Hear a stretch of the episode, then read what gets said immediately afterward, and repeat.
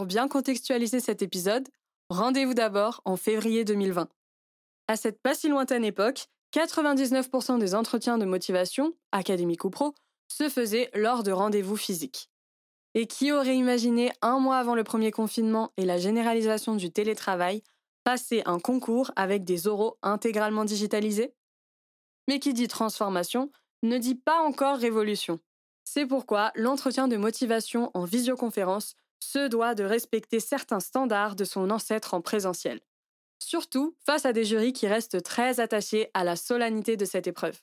Rassurez-vous, pour y parvenir, tout est plutôt simple et logique. Avant l'épreuve, essayez de vous préparer au maximum. Testez la connexion, le son et la caméra de votre ordinateur. Pour ceux qui utiliseront leur téléphone le jour de l'épreuve, pensez à bien le fixer et si possible de manière horizontale. Se filmer avec le téléphone en vertical, encore chasse gardée du divertissement, peut sous-entendre un manque de sérieux de votre part. Lors d'un entretien, tous les détails comptent. Essayez donc de vous installer dans un lieu calme et neutre. Votre objectif est de focaliser l'attention de votre interlocuteur sur vous sans qu'il soit dérangé par le bruit ambiant et distrait par des éléments de décoration. Pour vous aider, de nombreux réglages existent désormais pour flouter ou cacher l'arrière-plan capté par votre caméra. Travaillez également votre posture. Réaliser son entretien en tailleur sur un lit ou assis sur le rebord d'un canapé n'envoie pas forcément des signaux super positifs. Enfin, pensez à soigner votre look.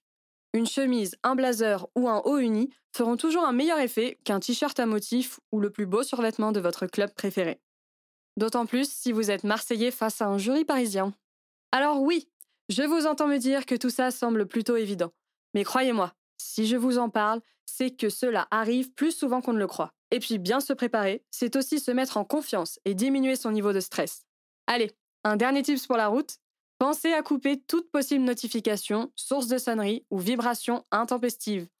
Ordi en mode oral et téléphone en mode avion.